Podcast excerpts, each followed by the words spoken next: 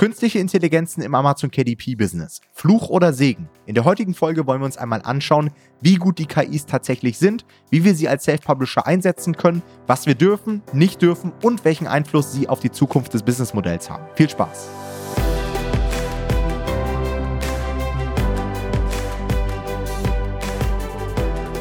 Hallo und herzlich willkommen zu einer neuen Folge des Verlagsniveau Podcast und heute soll es einmal um den aktuellen KI-Hype gehen.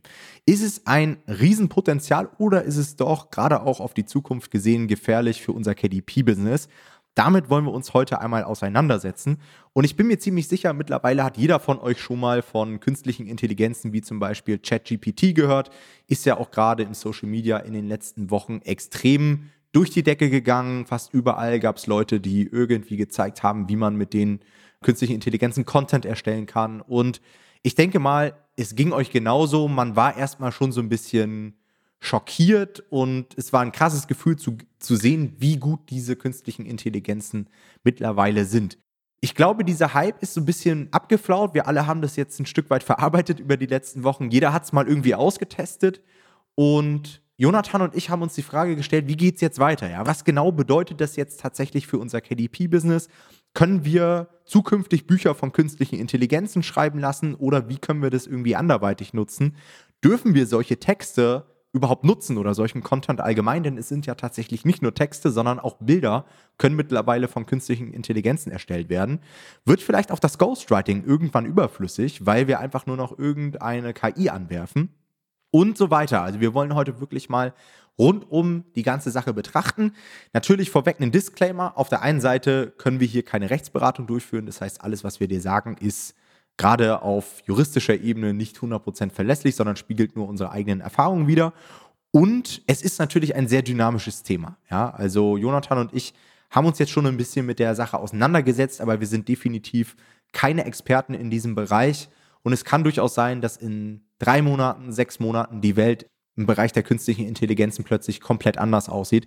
Aber ich glaube, es ist trotzdem sinnvoll, sich damit einmal zu befassen, denn egal, ob es positive oder negative Auswirkungen auf unser Business hat, wir können diese Entwicklung nicht wegignorieren und ich glaube, jeder, der KDP betreibt, jeder Self-Publisher, jeder Verlag sollte sich damit auseinandersetzen, denn wenn es tatsächlich gut funktioniert, dann sollte jeder auch die Vorteile davon nutzen können.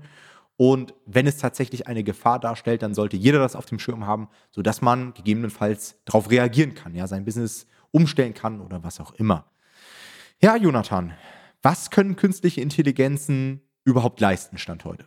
Ja, also ich würde jedem, der ähm, das bisher noch nicht getestet hat, einfach raten, das mal auszuprobieren. Ja, weil wir können viel, viel erzählen, aber ich glaube, das einfach selber ausprobieren beantwortet die Frage am besten. Das heißt, googelt einfach mal nach ChatGPT, also GPT, und äh, meldet euch da an und probiert einfach mal ein bisschen rum und stellt mal sehr schwere Fragen, vielleicht sehr einfache Fragen und lasst einfach mal die künstliche Intelligenz so ein bisschen zeigen, was sie kann. Ja, dann habt ihr so ein bisschen Gefühl dafür.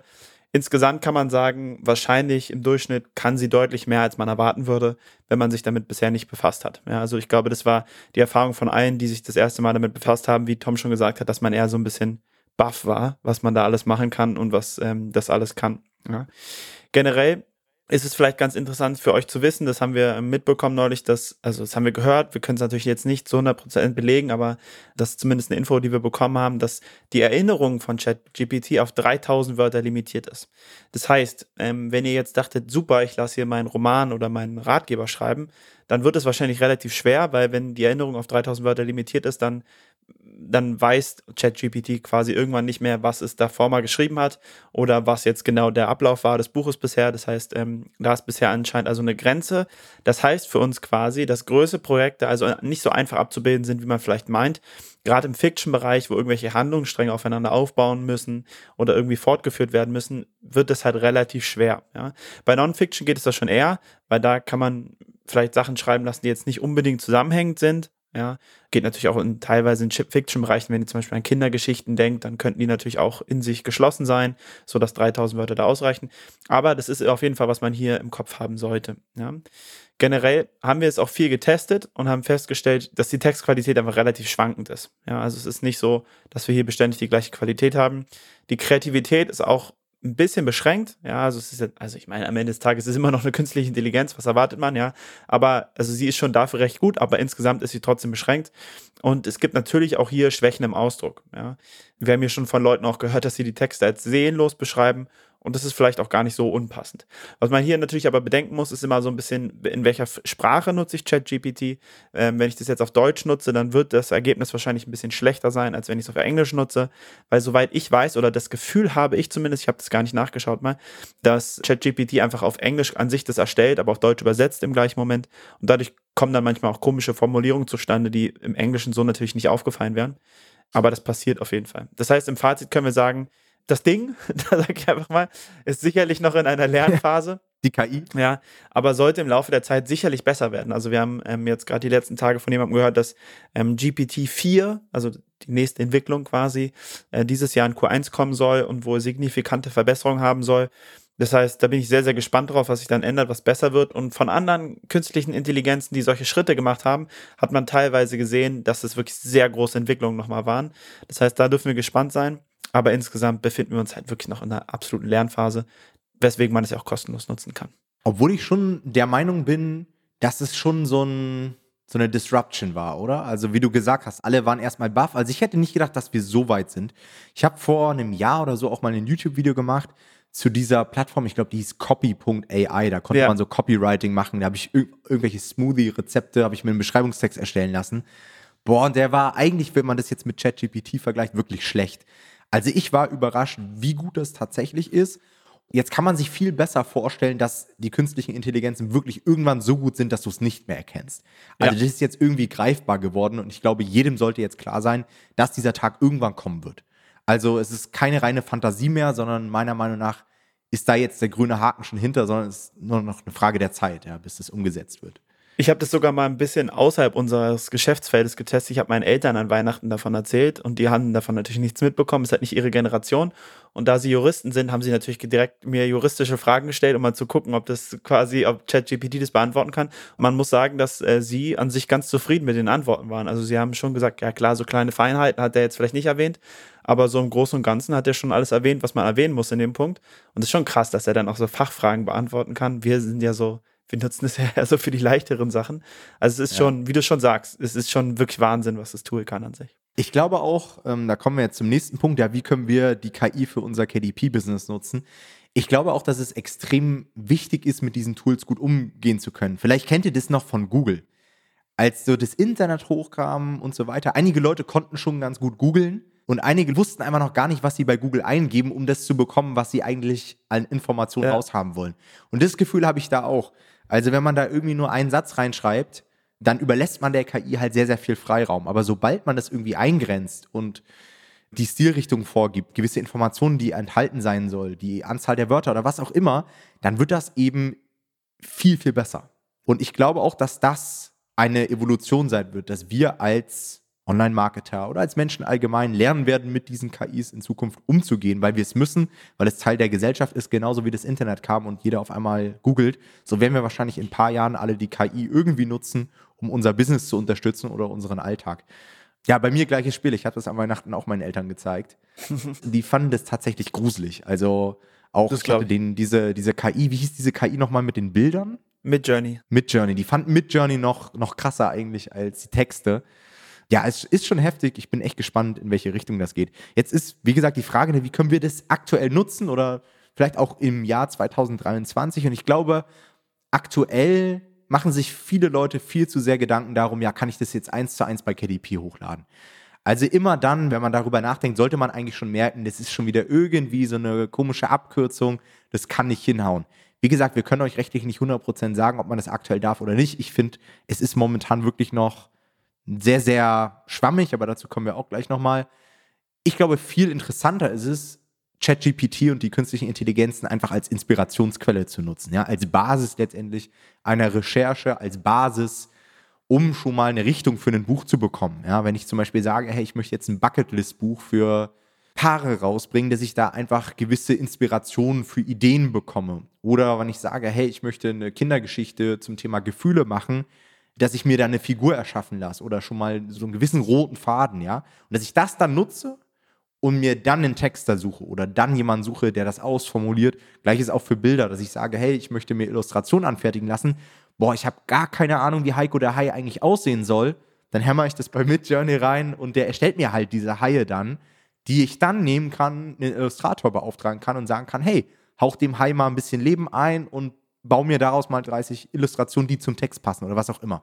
Also ich glaube, dafür ist es schon ganz gut, geeignet, aber eins zu eins würde ich es aktuell nicht nutzen. Und ich glaube, es ist auch aktuell noch nicht so gut, dass man es eins zu eins nutzen könnte. Ja, das bringt uns im Endeffekt auch zu unserem dritten Punkt, nämlich der Frage nach dem Urheberrecht, weil das ist ja eigentlich immer das, was eigentlich relativ schnell äh, als nächste Frage kommt, wenn man sich mit diesem Thema beschäftigt. Dürfen wir diese Texte oder diese Bilder einfach so benutzen?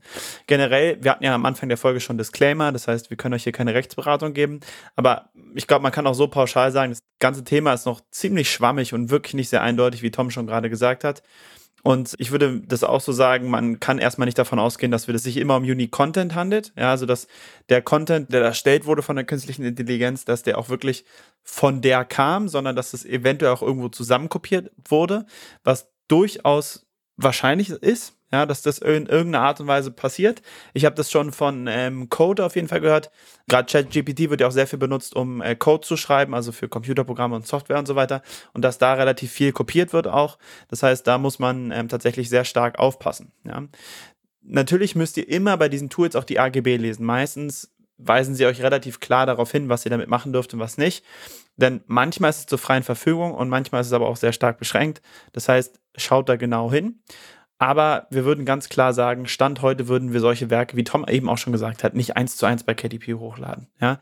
Und ich glaube, das ist auch so ein wichtiges Learning, was man ganz grundsätzlich von uns auch vielleicht häufiger gehört hat und was man echt verinnerlichen muss. Ihr wollt hier ein professionelles Geschäft aufziehen. Und wenn, wie Tom schon gesagt hat, ihr irgendwie so ein, vielleicht so eine Abkürzung seht, dann muss man sich wirklich immer hinterfragen, ist es gerade der richtige Weg oder will ich es mir einfach nur leichter machen? Und an sich ist es nicht das, was ich machen sollte. Und da habe ich bei der Sache so ein bisschen das Gefühl, ja, also ich habe super viel TikToks in letzter Zeit auch gesehen, die immer sagen, ja, hier, der Typ hat so und so viel 1000 Euro nur mit einem, äh, mit einem Chat-GPT-Buch gemacht und die zeigen richtig, wie er das ja, meine, Buch erstellt meine hat. TikToks. Ja, nee, du weißt, du machst es ja anders, ja, aber die machen richtig so, der hat es komplett damit erstellen lassen und halt nichts geändert und da bin ich halt so wie, ja, das würde ich halt einfach nicht so machen. Ja, also wenn ihr so ein Larry-Business aufbauen wollt, so einfach ein bisschen Geld zu verdienen, aber euch nicht so richtig an Regeln halten wollt, dann könnt ihr das gerne so machen. Aber das ist natürlich nicht grundsätzlich, wie wir euch empfehlen würden, Geschäft zu führen, ähm, sondern da sollte man schon mehr drauf achten. Und wie gesagt, der beste Weg und dafür ist halt auch schon alleine dafür reicht es ja, sich inspirieren lassen und dann selber darauf aufbauen oder was Neues daraus machen. Aber eins zu eins übernehmen würden wir auf jeden Fall nicht empfehlen. Wie geht's weiter in der Zukunft? Ich glaube, das ist eigentlich die interessanteste Frage, die wir aber auch nicht wirklich beantworten können. Also, was passiert, Jonathan, wenn wirklich irgendwann Tag X kommt und die künstlichen Intelligenzen so gut sind, dass sie wirklich Kindergeschichten erstellen können, Rezepte und so weiter, und man das auch frei verwenden kann? Dann wird es interessant, würde ich sagen, oder? Für die komplette Buchbranche. Nicht nur für ja. Ghostwriter, die wahrscheinlich ihren Job verlieren werden, sondern auch allgemein für Verlage und so weiter. Es wird interessant. Also ich kann mir aktuell nicht vorstellen, wie ein Buchmarkt dann aussieht. Also ich finde, der Bereich Fiction ist immer noch sehr gut geschützt, weil Fiction hat mehr Emotionen mit drin, mehr, mehr ja. Bindung auch zum Autor und so weiter. Niemand, niemand im Fiction-Bereich will von der KI irgendwas lesen. Allgemein ja. will niemand von der KI was lesen. Ich glaube, die Leute wollen am Ende immer wissen, dass das tatsächlich ein Mensch geschrieben hat. Und ich kann mir sehr, sehr gut vorstellen, dass eventuell dann irgendwann so Elemente eingeführt werden, dass du irgendwie als Autor nachweisen kannst, dass du das selbst geschrieben hast. Weißt du, dass du irgendwie so Videos aufnimmst oder keine Ahnung, dass man das irgendwie hinbekommt und nachweisen kann, hey, das ist jetzt hier kein KI-Buch und dass das dann so ein USP ist, weißt du. Das kann ich mir auch gut vorstellen. Ich glaube, dass tatsächlich in dem Moment, wo das irgendwie immer besser wird, dass quasi die eigene Qualität, die man mitbringen muss, in einem anderen Punkt liegt, und zwar in den Prompts, also in den Sachen, die man quasi der künstlichen Intelligenz vorgibt. Also die Frage, die ich sie frage, auf die sie dann antwortet. Also wenn ich ihr sage, schreib mir so und so eine Geschichte, wie du vorhin gesagt hast, wenn ich sie mehr einschränke, ihr mehr Infos gebe, dann wird es der Text meistens besser. Und ich glaube, da wird viel Kunst liegen, quasi dieses Briefing am Anfang, ja, sehr, sehr gut und on point zu machen. Und man sieht es bei Midjourney schon, was ja ein bisschen länger schon draußen ist, was schon mehr Leute benutzt haben, dass es echt Leute gibt, die da einfach sehr, sehr gut sind, die genau wissen, wie Midjourney funktioniert und wie die KI auf was reagiert und so. Und dass man da dann drin besser wird, ich glaube, das wird nochmal einen großen Unterschied machen. Aber ich glaube auch, also wir haben ja auch im Vorgespräch ein bisschen drüber geredet, Wenn es so richtig viel größer werden würde und viel, viel besser werden würde, würde ich es auch tatsächlich eher kritisch sehen. Also ich glaube auch, dass es, wie wir schon gesagt haben im Vorgespräch, dass es eher mehr Probleme potenziell mit sich bringen kann, als dass es wirklich der, so groß uns helfen wird in unserem Geschäftsmodell. Aber am Ende des Tages wird man so und so damit leben müssen, wie es kommt und ähm, gucken müssen, wie man damit umgeht, denke ich. Ja, das denke ich auch. Das sind doch gute abschließende Worte hier heute für die Folge. Wie immer, ja, ich bin mir sehr, sehr sicher, dass hier einige Zuhörer auch eine eigene Meinung zu ChatGPT, künstlichen Intelligenzen und so weiter haben. Auch hierzu werden wir natürlich wie immer einen Folgenpost in unserer Facebook-Community haben. Haut da gern eure Meinung rein, auch falls ihr irgendwie andere Informationen noch habt und so weiter. Ähm, wir versuchen uns wirklich auch up-to-date zu halten in diesem Themenbereich und es wird, bin ich mir sehr, sehr sicher, nicht die letzte Folge zum Thema KI sein. Das wird wahrscheinlich so ein Thema sein, was uns auch die nächsten Jahre im KDP-Business immer weiter begleiten wird. Alright, dann vielen Dank wie immer fürs Zuhören. Bis zur nächsten Folge. Macht's gut. Ciao, ciao. Ciao.